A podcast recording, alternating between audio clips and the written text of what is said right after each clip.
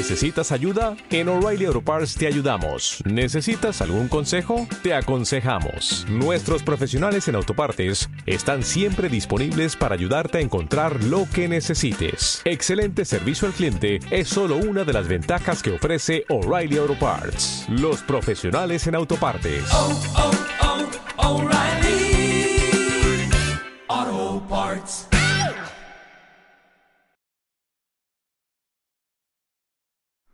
Bienvenidos a Máquina de Experiencias. Yo soy Lorena García y me acompaña como siempre Álvaro Mejía.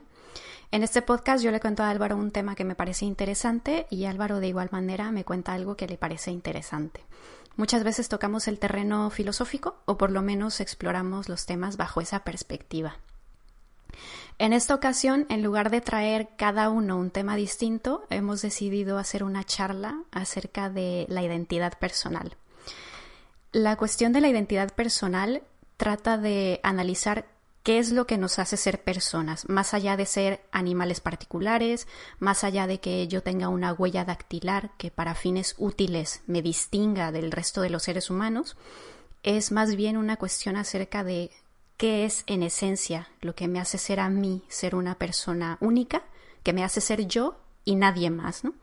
Y que no pueda haber dos yo ni nadie más pueda ser yo, ni ahora, ni antes de que yo naciera, ni después de que yo muera. O por lo menos intuitivamente eso es lo que pensamos, que no puede haber dos yo. Eh, algunos filósofos desafiarán esta idea y hablaremos de esto un poco más adelante. Creo que de manera natural los seres humanos tenemos una intuición muy fuerte del yo como una especie de unidad eh, percibimos que hay algo en nosotros que no solo es único, sino que permanece en el tiempo, de manera que no es una contradicción decir que hemos cambiado mucho desde que éramos niños. No es una contradicción perder alguno de nuestros recuerdos, de nuestra vida, mm, la narrativa de quiénes somos, nuestra historia. Eh, eso puede quedar incompleto en algunos aspectos, pero sigue hablando de quiénes somos nosotros. ¿no? Incluso ya hablamos de esto en otro episodio de Máquina de Experiencias, del fenómeno de la memoria y lo susceptible que es a, ser modificada. Y tampoco nos resulta contradictorio pensar que algunos de los recuerdos que tenemos de quienes fuimos en otra época no son exactamente así, pero nos seguimos identificando con esa persona del pasado. Y en estos términos de permanencia del yo en el tiempo, podríamos preguntarnos ¿Qué, ¿Qué, característica tendría que cumplir una persona en el futuro para que pudiera decir que soy yo? Y, y, aquí es donde entra la búsqueda de lo que conforma la identidad personal. ¿no? Algunos dirán que, que se deberá aceptar un criterio físico para la identidad y otros un criterio psicológico, por ejemplo, ¿no?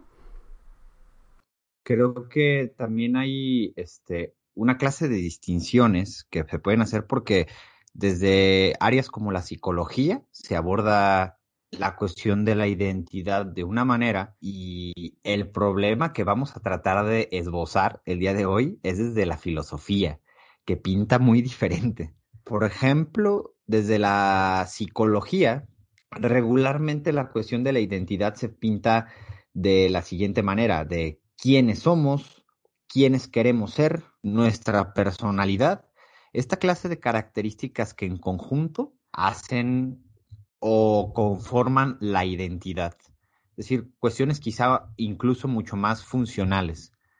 El problema filosófico no es en este, no va por este sentido, sino va en un sentido más de los indiscernibles de Leibniz, por ejemplo. ¿Qué son los indiscernibles de Leibniz? Eh, si dos objetos tienen las mismas cara características, si, el si, un objeto A y el objeto B tienen las mismas car características, es el mismo objeto. Estoy reduciendo esta ley, pero bueno, esto para ejemplificarlo. Estamos hablando de la misma cosa si tienen las mismas características. A final de cuentas, cuando hablamos de identidad en filosofía, hablamos de eso, de una continuidad del yo, en este caso, de la mismidad, si podemos decirlo de alguna manera. Y bueno, Ah, la, la trascendencia también en el tiempo, también eso es una de las características, y podemos determinar en la discusión de la identidad por lo menos dos características, o por lo menos dos, eh, se, se torna en dos, en, converge en dos puntos. La identidad en el sentido físico, el continuo físico y la identidad en el sentido del continuo psicológico.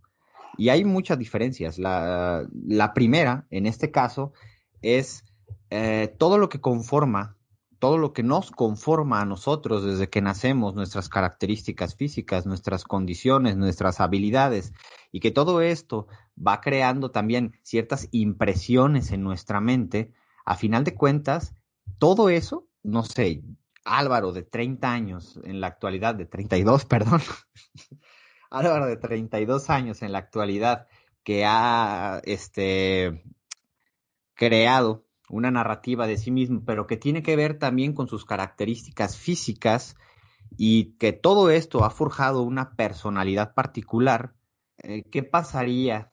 ¿Qué pasaría si a mí me ocurriera un accidente en algún momento y tendrían que sustituir partes de mi cuerpo? Primero, pasemos por las partes externas, las manos, los pies, este, no sé, el rostro, porque sabemos que hay eh, accidentes terribles en personas donde pierden, pierden el rostro y vaya, quizá de manera muy pop, la identidad también se relaciona con cosas como el rostro. Si una persona pierde el rostro, ¿continúa siendo la misma persona? Pues bueno, es probable que sí. la respuesta intuitiva puede ser que sí, porque el rostro no, reduce, no se reduce a la identidad. Pues bien, a todas estas partes que puedo perder en un accidente, pues pueden ser sustituibles o puedo vivir con eso, puedo adaptar mi manera de vivir a una manera mucho más complicada, pero bueno, seguir subsistiendo y seguiría siendo quizá Álvaro. Parte de mi cuerpo sigue sobreviviendo, entonces, pues mi continuo físico sí, sigue, sigue siendo el mismo. Sigo siendo Álvaro, sigo teniendo partes de mi cuerpo que que, coinciden con lo que he tenido toda mi vida. Lo más complicado se, se, va tornando cuando hablamos de, de donde regularmente nosotros pensamos que está nuestra conciencia, nuestro yo, nuestra mismidad, que es la mente, aunque no sepamos nada, o por lo menos no sabemos específicamente qué es eso de la mente, que es otra discusión filosófica aparte, pero tomándonos muchas licencias, pensemos que la mente está en el cerebro y que la mente es una especie de cosa que emerge de, de procesos químicos, eh, eléctricos del cerebro y que bueno, ahí está nuestra conciencia, nuestra mente y, y, que bueno, ocurre también un, ocurre un accidente, pero ya no me afecta físicamente, sino que me afecta en el cerebro, en gran parte del sistema operativo del resto del cuerpo, por poner una analogía. ¿Qué pasa si afecta mi cerebro? ¿Qué pasa si en el peor de los casos pierdo la mayoría de la funcionalidad de mi cabeza? ¿Seguiría siendo Álvaro? ¿Seguiría siendo Álvaro? Pues bueno, sigo siendo yo porque posiblemente ahí hay un resquicio de lo que soy yo, queda conciencia, no puedo moverme, pero podría quedar eh, restos de lo que fui y eso hace que todavía siga existiendo yo. La cuestión del continuo físico es que por lo menos exista un resquicio de un resquicio físico de lo que yo era. Es decir, todo lo que entendemos por eh, identidad, todo lo que entendemos por el yo, todo lo que entendemos por mismidad, tiene que ver o emerge de características físicas. Y que se entienda bien, el cerebro y todos sus procesos también están dentro de estas características físicas, de estas condiciones físicas. Eh, no se está tomando como una especie de entidad aparte eh, el procesamiento del cerebro, sino que es lo mismo. Todos recordarán, y creo que hablamos de este ejemplo antes de, grabar el día de hoy, Lorena y yo, la película de Robocop, por ejemplo, ¿no? En la película de Robocop, el personaje principal sufre un accidente en el cual, pues, pierde la mayor parte de su cuerpo, lo reconstruyen. Pero su cerebro, su cabeza, es adaptada a un cuerpo de, de un robot y lucha contra el crimen, ¿no? La cosa aquí es, parte de sus memorias son o modificadas o son borradas y parte de la trama de la película es esto, ¿no? El, el, el agente recordando cosas, eh, redescubriendo su identidad, porque al principio no la recuerda, redescubriendo su identidad y se percata que, bueno, él, él es esa persona que, que falleció, que falleció de alguna manera por el crimen, en un accidente, y hay un continuo físico ahí. Aunque este agente ya no tiene el mismo, posee una pequeña parte, no sé en qué porcentaje, de su mente y sobrevivió de alguna manera. Hay un continuo.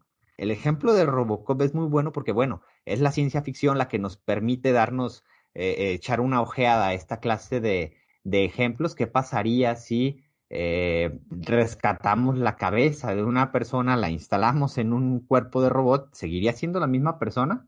Pues bueno, probablemente sí, probablemente sí, estamos utilizando parte del mismo, de, la misma persona se rescata, se recupera. Entonces, hasta ese mismo, según este criterio de continuidad física, es probable que sí sea la misma persona. Eh, de hecho, pues es la misma persona. En lo personal, yo, yo intuitivamente pensaría que sí, intuitivamente, que también hemos hablado en máquinas de experiencias que la intuición no es un juicio muy fiable.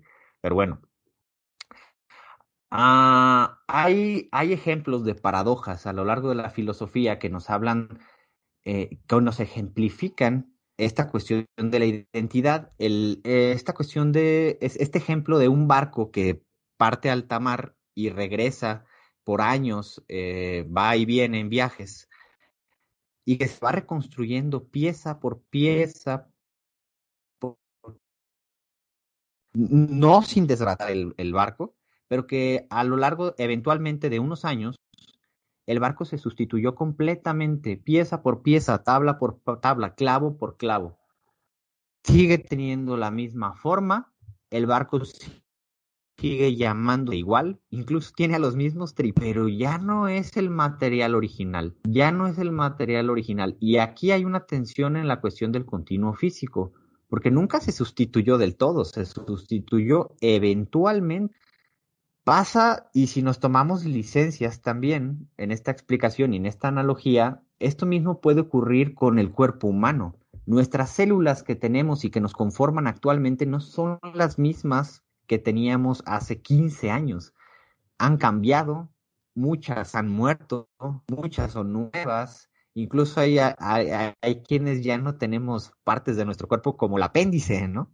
Entonces, esta analogía es muy, es, es, es muy esclarecedora porque, bueno, entonces seguimos siendo la misma persona a pesar de que tengamos un aparente continuo físico.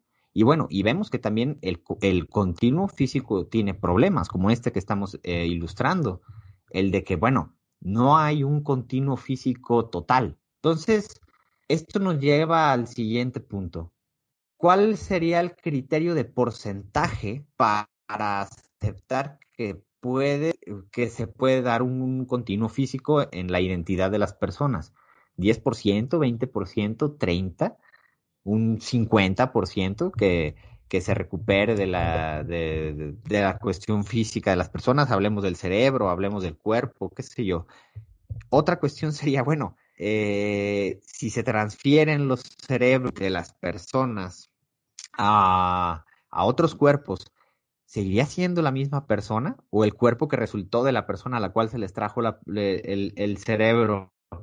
Ahí radica la identidad. Vaya, creo que este, espero estos ejemplos no se estén poniendo muy locos, pero, pero bueno, es, ejemplificación que nos da la filosofía contemporánea, la filosofía analítica con sus experimentos mentales y siempre torna a irse por estos lados extravagantes. Eh, justo ese ejemplo que has dicho antes, a mí me gusta mucho, creo que es un muy buen ejemplo para entender el, criterio físico, imaginarnos que por alguna razón fuéramos perdiendo partes de nuestro cuerpo, ¿no? Que imaginemos que tenemos alguna clase de enfermedad que nos hace perder primero los dedos, luego la mano, luego el brazo. Al llegar al torso nos daña los órganos y que pudiéramos simplemente ir al médico a que reemplazara esas partes por órganos robóticos. Eh, ahora, supongamos que esa enfermedad destruye todas las partes de nuestro cuerpo excepto el cerebro, de manera que nos convertimos en una especie de Robocop, como tú lo has dicho. Si aceptamos el criterio físico, entonces seguiríamos siendo nosotros porque habría un mínimo suficiente de materia, digamos, que sería el cerebro, como para decir que nuestra identidad ha permanecido en el tiempo, aunque otras partes del cuerpo hayan desaparecido o cambiado completamente. Eh, curioso es que en este caso, y, quedará claro más adelante, creo, el criterio psicológico también se cumple. Pero luego veremos que hay situaciones en las que la identidad solo puede permanecer si aceptamos el criterio psicológico y si aceptamos el criterio físico no, porque ya no hay una continuidad a nivel de que sea el mismo cerebro. Eh, pero sin entrar en eso todavía, creo que por lo menos de momento yo en este sentido soy fisicalista. Es decir, entiendo que el criterio psicológico implica que hay estados puramente mentales y yo creo que los estados mentales son estados cerebrales. Así que de entrada yo tiendo a aceptar más bien el criterio físico de la identidad personal, ¿no? Por ejemplo, si, si a mí me dicen que van a trasplantar mi cerebro a otro cuerpo, mm, lo acepto. Si me dicen que de alguna manera misteriosa para mí van a transferir mis recuerdos, mis actitudes, mis creencias a otro cerebro y que no me preocupe porque voy a seguir siendo yo, lo dudaría bastante. Y eso que me gusta mucho cuando en la ciencia ficción se habla de la conciencia como algo puramente mental. Eh, por ejemplo, en la serie de Westworld, que en un punto incluso se almacena, se transfiere a un androide para que puedas volver a la vida y ser inmortal, ¿no? Pero hablándolo en serio, creo que de momento tendería más al, al fisicalismo. Sí, porque además esta, esta cuestión precisamente, y es la parte medular de, de la identidad y es lo de la continuidad. Eh, ¿qué, qué, qué, qué, pasaría si despertamos y nos percatamos que efectivamente nuestro cerebro fue transferido a una especie de cerebro eh, cibernético? Pues, ¿qué, ¿qué, qué, seguridad tenemos que somos nosotros mismos, no? Que nuestro yo real no fue aniquilado por ahí, que nosotros pues somos una continuación, eh, mm, una copia, vaya. Entonces, creo que tendría el mismo problema, porque pienso que a final de cuentas, el criterio mínimo de la continuidad física sí es necesario para pensar que soy yo, si no desaparezco de alguna manera. ¿Por qué? Porque a final de cuentas tampoco entiendo los estados mentales como algo aislado al cerebro. No creo que, que existan por separado de, de este órgano o del cuerpo en general realmente no, no, no identifico al yo como una especie de sustancia etérea que se puede extraer o que podemos replicar y que podemos colocar en otro lugar. Porque a final de cuentas también está este sentido, ¿no? Que podemos o bien replicarla y que se tenga el sentido de continuidad, o bien que el yo es una especie de entidad como el alma. Ambas tienen problemas, ambos tienen un problemón porque pues el alma, ay Dios, ¿qué es eso, no? Y transferir mis estados mentales también a una máquina o a otro cerebro o cosas así, ay Dios, pues también, sigo siendo yo. Hay una película este, estrenada en el 2018, me parece, se llama Huye. La trama es un poco terrorífica, pero trata acerca de eso, de transferir de alguna manera los estados mentales de personas en personas vivas relativamente conscientes, pero que de alguna manera les borran ese yo impregnado en el cerebro y les impregnan, les imprimen un yo nuevo. Entonces ahí conviven dos identidades diferentes, las de la persona que falleció y que le impregnan ese yo en el cerebro de la persona que se está desdibujando cada vez más su identidad. Ese es, vaya, la, ciencia ficción nos, nos coloca esta, esta, clase de ejemplos que, que ya se habla en la filosofía, pero uno de los experimentos mentales quizá más esclarecedores, más locos, pero más esclarecedores es este del transport, del teletransportador, ¿no, Lorena? Y bueno, creo que ese te lo, te lo sabes muy bien tú. Venga, eh, eh, justo estaba pensando que, que sería buen momento para hablar del teletransportador. Aunque todavía no hayamos explicado muy bien el, el continuo psicológico, bueno, eh, es un poco complicado, pero creo que con los ejemplos se entiende la, la dualidad entre estos dos criterios.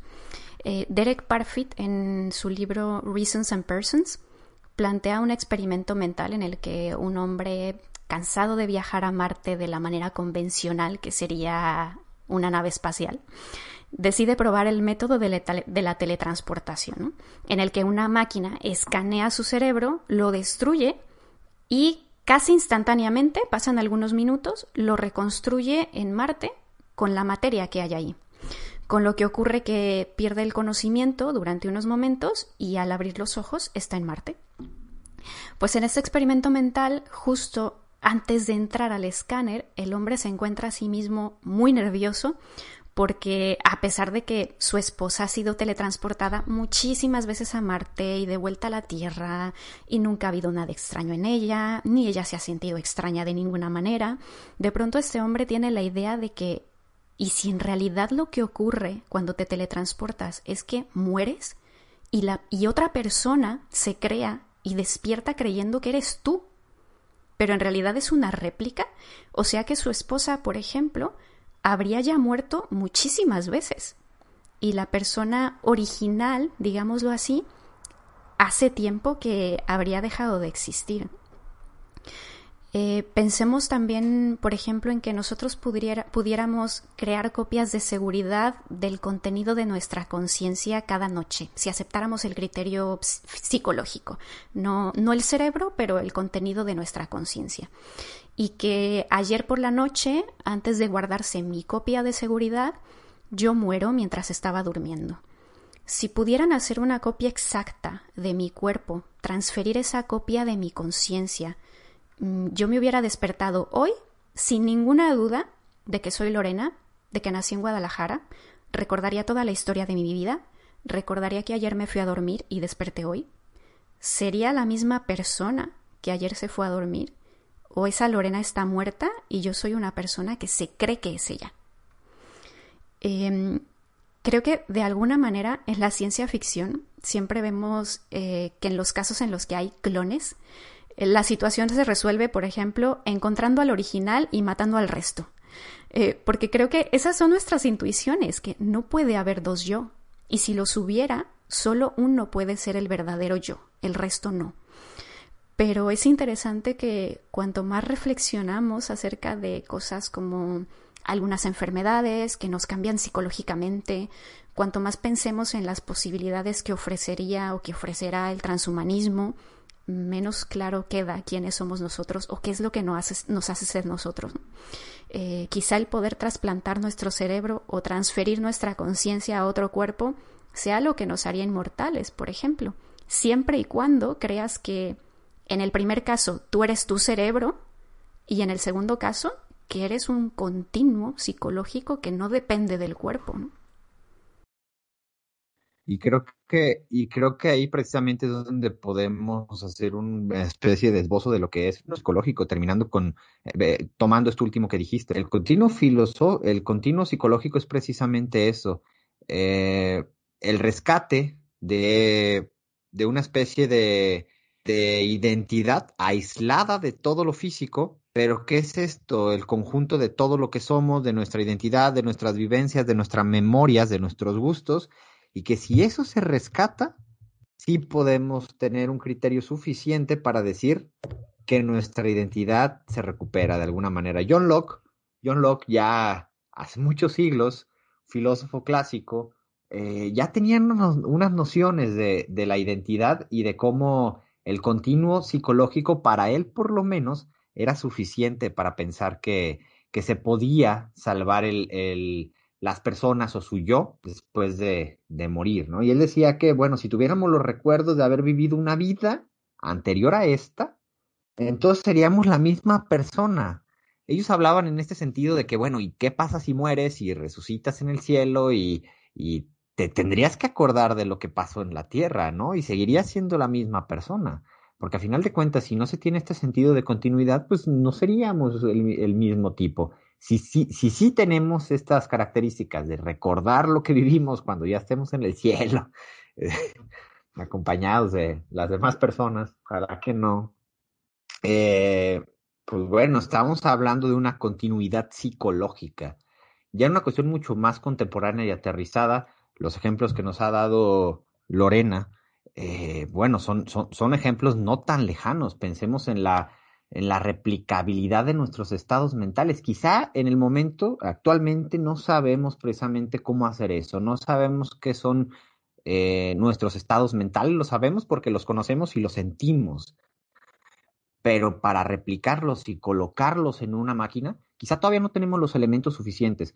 Pero vaya que tenemos los elementos teóricos para decir, sí, tenemos la continuidad de todo lo que una persona vivió, pensó, creyó. Y todo esto es importante porque todo esto en conjunto, si se recupera, pues por lo menos para la continuidad psicológica, es suficiente que este conjunto de, por decirlo de alguna manera, datos sobreviva. Y si sobrevive, sobrevive la persona, sobrevive la identidad de alguien ya sea en un recipiente de metal, ya sea en un recipiente eh, biotecnológico, ya sea donde sea, pues. Pero es un criterio muy problemático. Sí, eh, eh, la verdad es que es un criterio que siento que es muy coherente, es muy intuitivo, que nosotros somos, sobre todo en algunas clases de casos, eh, que nosotros somos nuestras creencias, nuestros recuerdos, preferencias, capacidad de pensamiento racional, etc. Pero no, no estoy segura de cómo podríamos entender el criterio psicológico sin que implique un dualismo. Eh, de nueva cuenta, creo que quizá es mi perspectiva fisicalista la que hace que me pregunte cómo es que podría haber estados puramente mentales sin que haya un cerebro. Pero más allá de que quizá esto implique un dualismo, creo que un problema del criterio psicológico es que no queda muy claro hasta dónde esos elementos conformarían que conforman nuestra identidad, según este criterio, pueden cambiar. Es decir, podemos adquirir nuevas creencias, podemos perder otras, lo mismo con las preferencias y las actitudes, podemos generar nuevos recuerdos conforme tengamos nuevas experiencias, podemos dejar de recordar cosas, podemos recordarlas mal. ¿Cuál sería el mínimo requerido para decir que si por lo menos eso se mantiene en un continuo psicológico, en el futuro seguiremos siendo la misma persona? Eh, no obstante, pensándolo bien, creo que probablemente eso mismo se lo pueda reprochar al criterio físico. Es decir, ¿cuál es el mínimo del cerebro, por decirlo de algún modo, que tiene que permanecer de manera continuada para que sigamos siendo nosotros. Si partes de nuestro cerebro se fueran dañando, ¿en qué punto dejaríamos de ser nosotros? Creo que esto ocurre con muchos conceptos que son una cuestión de grado. Es problemático señalar exactamente dónde está el corte, ¿no? Cuando alguien tiene demencia y llega a un punto en el que sus familiares incluso afirman que esa persona ya lleva mucho tiempo que ha dejado de ser la persona que era, exactamente en qué punto de la enfermedad o en qué momento en el tiempo dejó de serlo, si es que es así, si es que dejó de ser esa persona. Son cosas que al final no se pueden señalar con precisión. Sí. Y qué bueno que pones esos, esos ejemplos, porque esto aterriza precisamente a con, con, con casos clínicos podemos podemos tener mucho más claro esta cuestión de los continuos físicos o los continuos psicológicos. El ejemplo de la pérdida de memoria y, y de este lenguaje coloquial con el cual se, se describen los cambios de personalidad de, de, las, de estas personas enfermas es eso, ¿no? Ya no es el mismo, ya, ya ha dejado de ser quien era, ya no lo conozco. O sea, es, es, es, bastante continuo escuchar esta clase de descripciones con las personas que, que sufren estas enfermedades degenerativas y efectivamente el problema aquí es un problema de grados. ¿En qué momento, en qué momento deja de ser la persona que conocimos o que conocieron nuestros padres y que ya no lo es? Entonces, es posible y Parfit da otro ejemplo para, para intentar equilibrar esta cuestión de, del continuo físico y psicológico y también lo de, los, lo de estos casos clínicos, haciendo otro experimento mental en el cual una persona se somete a una cirugía que no cambia en su cerebro completamente, sino que lo seccionan en 100 partes y se van copiando cada centésima parte en cada cirugía. Una vez que tienen la copia de esa centésima parte, la sustituyen y en la siguiente cirugía sustituyen la siguiente y en la siguiente la siguiente y de esta manera no sustituyen el cerebro completamente, sino que van sustituyéndolo paulatinamente y al final termina con células cerebrales nuevas, renovadas y siendo una persona sana. En el caso de personas con degeneración eh, en la en la degeneración neuronal. Y bueno, pues al final de cuentas tenemos el mismo problema, ¿no? Se sustituyeron todas las células, no sabemos si esta persona sea la misma persona, pero ya sana. Eh, no resuelve esto nada, a final de cuentas, ¿no? A final de cuentas sí se sustituyó la mayor parte de las células cerebrales y volvemos a caer en el mismo problema de identidad. Sigue siendo esa persona que conocimos antes de que se enfermara. Sí, totalmente. Eh, me parece también importante señalar, y de esto ya, ya has mencionado un poco antes, que el concepto de identidad personal tiene implicaciones importantes, por ejemplo, para la inmortalidad. Si se acepta un criterio físico de la identidad, pues entonces no podría aceptar que yo pueda sobrevivir a la aniquilación de mi cuerpo. ¿no? Y por tanto irme al cielo y seguir viviendo sin forma material o reapareciendo en algún lugar que es inmaterial o reencarnando en otro cuerpo. Cosa curiosa, Derek Parfit también en su libro Reasons and Persons menciona que algunas posturas religiosas por esta, religiosas por esta misma razón quieren ser enterrados y no incinerados, porque ellos creen que la única manera en que Dios podría resucitarlos e irse al cielo es si el cuerpo ha permanecido. Y, por otro lado, creo que el criterio psicológico sería compatible con la inmortalidad, con una vida después de la muerte o con la posibilidad de transferir lo mental de una persona a otro cuerpo más joven y poder seguir viviendo, por ejemplo. Que, que, creo que no quiere decir que los que acepten el criterio psicológico necesariamente acepten la vida después de la muerte. Creo que quizá eso depende de otras creencias que podrían tener al mismo tiempo o no. Y también quería mencionar un poco que hay una tercera postura em, que básicamente dice que lo que nos hace ser nosotros mismos es la historia que nosotros nos contamos. Es decir, aunque mi yo de hace 10 años o 20 años sea muy diferente a mi yo de ahora, mis recuerdos de la infancia me ayudan a crear una narrativa en la que yo me identifico con esa persona de hace muchos años. Y en 20 años en el futuro, algunas de mis creencias, preferencias, deseos pueden haber cambiado, incluso radicalmente. Pero los recuerdos de esta época de mi vida me permitirán sostener una relación de identidad con esa persona futura. Em, esto me parece consistente, por ejemplo, con lo que le ocurre a las personas que por alguna razón generan recuerdos falsos de su infancia, pero ellos están convencidos de que realmente son esa persona que fue abusada y, eso se vuelve parte de su identidad, aunque los hechos con los que se relacionan realmente nunca les ocurrieron. y creo que también se ve aquí en el narrativismo cómo la memoria que bien ya lo dijo Álvaro, suele verse por algunos como el elemento más fuerte de la identidad personal. John Locke ya reducía el problema de la identidad a la memoria, sin que tuviéramos que siquiera pensar en otro tipo de cualidades mentales.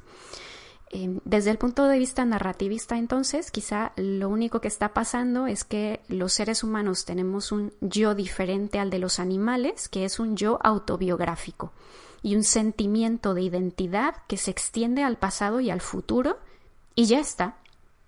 Lo cual a mí me hace preguntarme ¿y qué pasa si no hay autobiografía? Imaginemos que una persona desde el día en el que nace mm, no pudiera recordar nada más allá de 24 horas. Así que se va a dormir y al día siguiente no recuerda nada de lo que hizo el día anterior ni de lo que hizo en toda su vida esa persona no tendría identidad.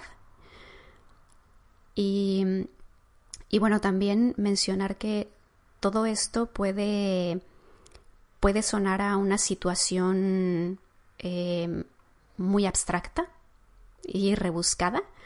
No, no es poco realista decir que, no sé, dudar de que en 10 años voy a seguir siendo yo, por ejemplo.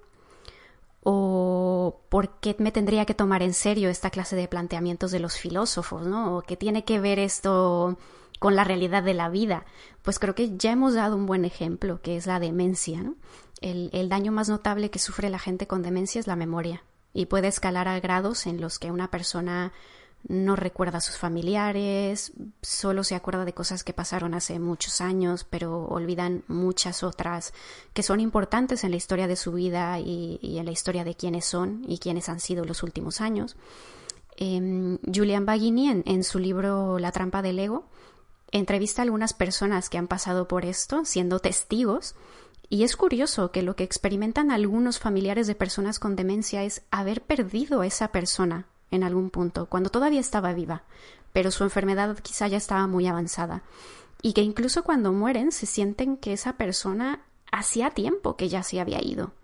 ¿Es esto un mero sentimiento, dada la experiencia de ser un familiar y, y, no poder reconocer a la persona que por mucho tiempo fue? ¿O es que en verdad podríamos decir que si la memoria se daña hasta cierto punto crítico, la persona se desmorona? O, quizá de alguna manera se forma otro yo, pero que ya no es lo misma, ya no es mi abuela, ya no es mi madre o quien sean. Creo que quizá en este ejemplo un fisicalista tendría que decir que sí, que aunque esos recuerdos ya no existan, esa persona sería la misma. Eh, que quizá este, esta sensación de ya no conocerla, de que ya no es la misma, sería simplemente eso, una manera de percibirlo, un sentimiento, y quien acepte el criterio psicológico creo que diría que no, que, que este es uno de los casos en los que se ve claramente eh, la diferencia entre ambos, ¿no? Ahí el criterio psicológico quizá ya diría mm, no, ahí es que ya no es la misma persona. Sí, sí, definitivamente. Creo que ah, cuando hablamos de cuando hablamos de objetos inanimados, quizá esta analogía va a ser muy problemática porque nosotros no somos, no somos objetos inanimados. Pero cuando hablamos de cosas, nos es muy, es muy sencillo decir que son las mismas cosas, aunque su funcionalidad, su funcionalidad ya no sea la misma. Ah, pensemos en cualquier objeto, cualquier objeto, no sé, algo muy simple, un cuchillo, que pierde su filo de tanto utilizarse. Pues es el mismo cuchillo de cuando lo compramos recién afilado que, funcionaba a la perfección. Si estas características que hacen al cuchillo ser cuchillo son eh, no solamente el filo, sino otras, pues podría aplicarse este mismo criterio para las personas. No solamente nuestra conciencia, no solamente nuestra memoria, no solamente nuestros recuerdos hacen que seamos nosotros, sino también otras características y todas en conjunto, ya no es el mismo cuchillo quizá que compramos hace unos años y que funciona como funcionaba al principio, pero igual que nosotros, ya no vamos a ser las mismas personas cuando entramos a la facultad de filosofía, todos emocionados porque vamos a aprender filosofía y después sabiendo que no. no, no, la, la cuestión es que nuestras capacidades cambian en ocasiones disminuyen, nuestras habilidades físicas se merman y, y, no sé si eso sea suficiente para decir que ya no somos la misma persona. Creo que estaría muy proclive a decir que aunque la degeneración de, de mis recuerdos, de mis estados mentales, del reconocimiento de las personas, ya, ya sea muy malo, ya, ya no recuerde quiénes son, ya no pueda relacionarme con las personas con las que tenía un vínculo, estoy proclive a decir que, que de todos modos sería la misma persona, con características eh, derivadas a su enfermedad degenerativa, pero a fin de cuentas la misma persona. Creo que otro ejemplo también del que me gustaría hablar y que y que nos plantea justamente esto, dos maneras de verlo, en una en la que sí sería la misma persona, otra en la que no, es, por ejemplo, eh, partiendo, por ejemplo, de la disforia de género. Eh, este caso nos enseña que se puede tener un sentido muy fuerte del yo y al mismo tiempo se puede estar convencido de que el cuerpo que tienes no es el apropiado. Eh, por un lado, podríamos pensar que ahí hay una prueba de que la identidad es algo separada del cuerpo, pero también sucede que se siente o se puede sentir una intensa necesidad de tener el cuerpo adecuado, de, cambiar el cuerpo que tienes para que sea el, apropiado. ¿no? Si la identidad personal es independiente del cuerpo, ¿por qué para algunas personas es esencial cambiarlo? Em, creo, que, creo que la disforia de género tiene algo que enseñarnos acerca del problema de la identidad y es que quizá aunque aceptemos que no tiene sentido decir que yo soy mi cuerpo, el cuerpo tiene una relación esencial con nuestra identidad y quizá más importante de la que solemos pensar los que eso, los que somos fisicalistas y que y que tendemos a pensar casi que somos nuestro cerebro y ya está, ¿no?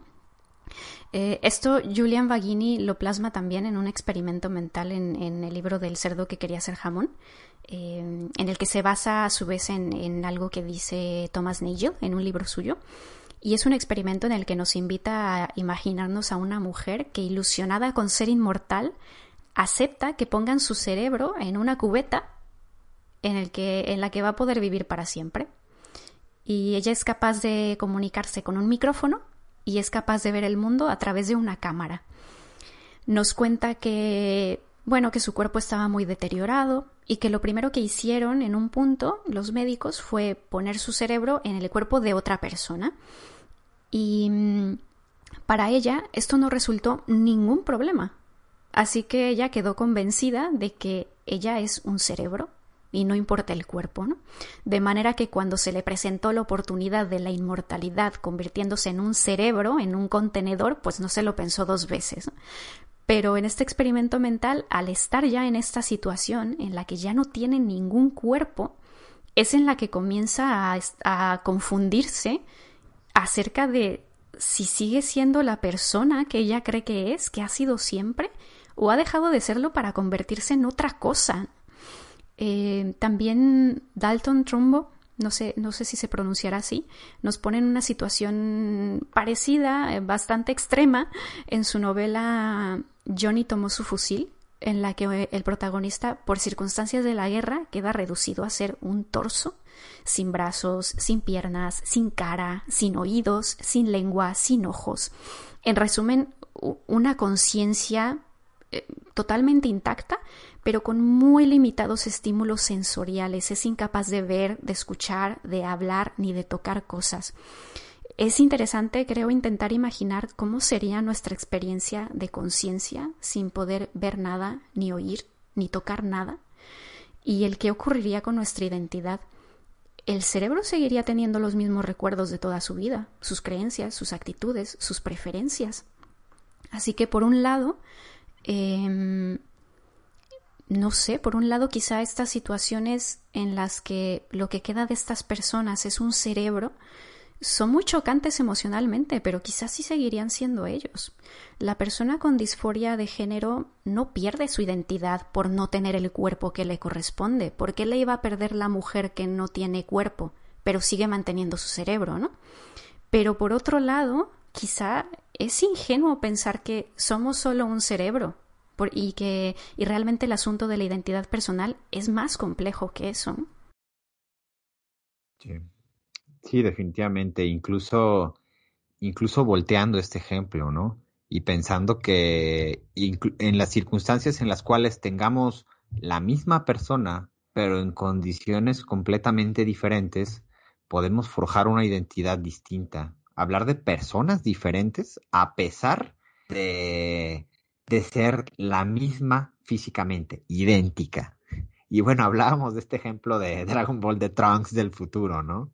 Y pensemos que, que bueno, Trunks del futuro es la misma persona de Trunks del presente, idénticos, son las mismas células, es el mismo cerebro, son la misma persona. Sin embargo, Trunks del futuro no es el mismo Trunks que Trunks del presente, son dos personas diferentes. Bueno, tiene que ver mucho con, con los tiempos que les tocaron vivir, este, tiempos post-apocalípticos en el caso de, de, de Trunks del futuro.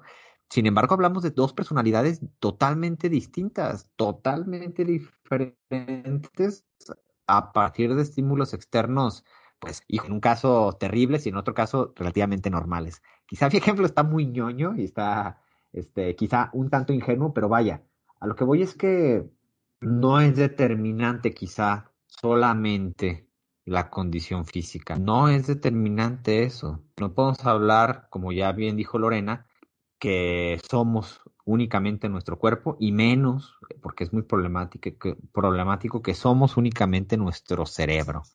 Porque vaya, estaríamos como tentados a pensar esto un, en un reduccionismo fisicalista, pensar que somos exclusivamente nuestro cerebro y si se rescata algo de esto, pues nos rescatamos nosotros. Pero es, es, problemático porque también somos parte de eso, parte de los estímulos externos que, que, nos, han, que nos han permeado toda la vida.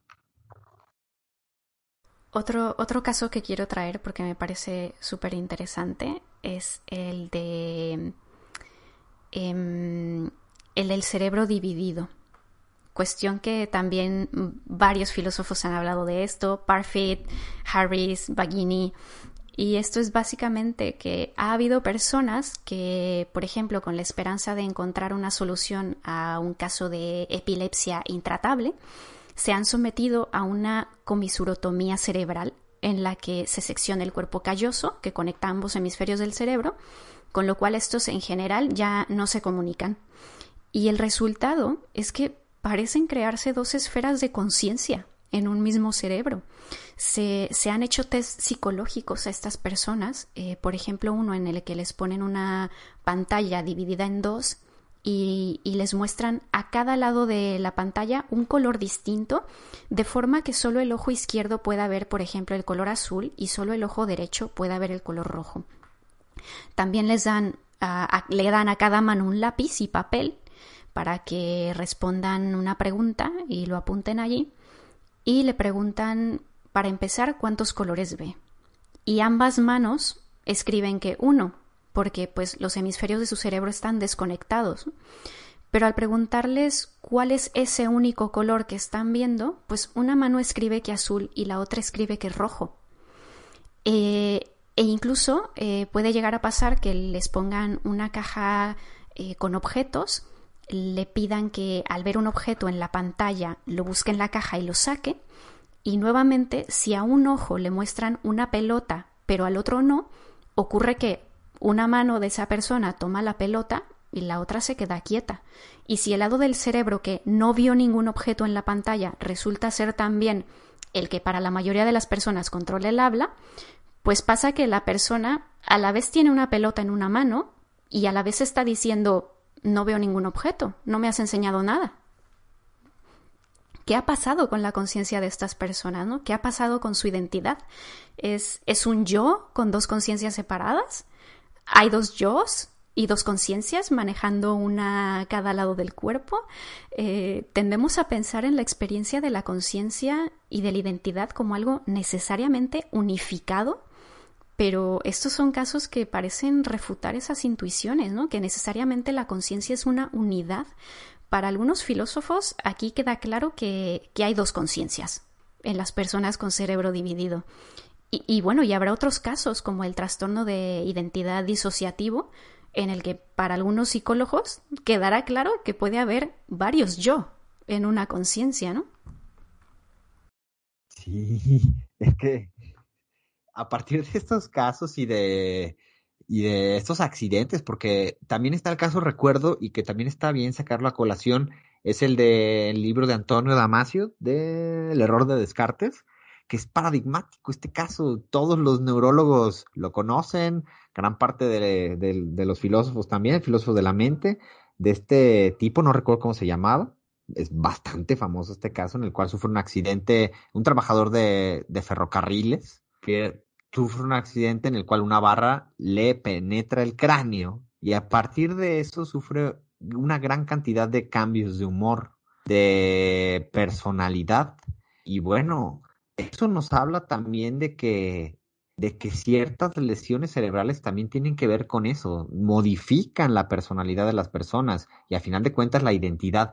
Otro caso de, y, este va a ser mucho más complicado porque a mí me costó mucho trabajo incluso pensarlo, ¿no? tratar de ponerme en los, zapatos de esta mujer a la cual le, ocurrió lo siguiente, y es que también a partir de un accidente, en el, en el libro de la trampa del ego que ya mencionó Lorena, eh, de Baghini, una mujer pierde la noción del yo.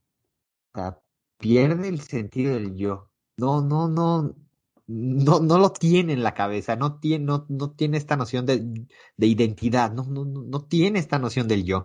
Y es complicadísimo porque toda nuestra vida la basamos a partir de eso. Es decir, la vivimos en, pues en primera persona. No, no, no me imagino cómo sería de otra manera. Entonces, él relaciona Baghini hace como una especie de análisis que hay estados mentales en los cuales, por ejemplo, los budistas, a partir de mucha estimulación, de mucha reflexión y de meditación, han llegado a este, a este grado de la eliminación del yo, por lo menos de manera momentánea. Y es una experiencia que posteriormente intentan describir, no existes tú como persona, solamente eres una especie de conjunto de materia, pero que te percatas que pues, lo importante no es eso, no es tu conciencia, sino eh, todo lo demás. Y que, y que incluso tienen, tienen esta visión de, de la muerte en plan, no temas tu destrucción, ¿no? Porque no hay nada que destruir. Exacto, exacto. Y, bueno, a, mí, a mí me cuesta mucho trabajo eso, mm, pensarlo siquiera, porque esta mujer seguía, pues seguía con su vida, pues relativamente de manera cotidiana. Sin embargo, no tenía una noción del yo. Y digo, bueno, ¿cómo puede ser eso? Está dificilísimo, ¿cómo podría ser? Y, y vaya, pues lo, lo, pasa y pasa en estos estados mentales que, que, que las personas que meditan profundamente, que son profesionales en eso, pues han, eh, han alcanzado estos estados de la eliminación del yo. Pero vaya, al final de cuentas también nos, nos describes pues ciertos mecanismos en el cerebro que quizá no entendemos claramente, pues que no por eso, que no por eso en eso se reduce nuestra identidad, definitivamente, pero que sí puede ponernos un panorama claro de, de qué es lo que ocurre ahí. Bueno, pues espero que quienes nos escuchan lo piensen, reflexionen un poco acerca de quiénes son, qué los hace ser ustedes, con qué están de acuerdo. Tiendo, tiendo al criterio físico, pero, pero es que los dos tienen sus problemas. Sí, los, los, filósofos que estuve revisando siempre terminaban en las conclusiones de, bueno, pues estos son los argumentos, pero la verdad es que yo no me voy por ninguno. Los dos están bien mal. Justamente, creo que sí. Justamente eso es algo que le contaba yo a un amigo el otro día, que me hacía, estaba muy interesado en la filosofía y me estaba haciendo algunas preguntas desde mi perspectiva filosófica. Y yo justamente le decía, bueno, es que creo que creo que me pasa una cosa que le pasa a mucha gente que estudia mucho filosofía y es que entre más te adentras en los problemas, menos seguro estás de, de qué es lo que hay que defender, ¿no? O ¿De qué crees tú? O... Sí, yo no estoy aquí para dar soluciones. Yo nada más estoy aquí para... para plantear los problemas. Qué fácil, ¿no? Qué sencilla postura, pero bueno. Pues creo que ha llegado el momento de cerrar por hoy. Quizá este tema merecerá una segunda parte.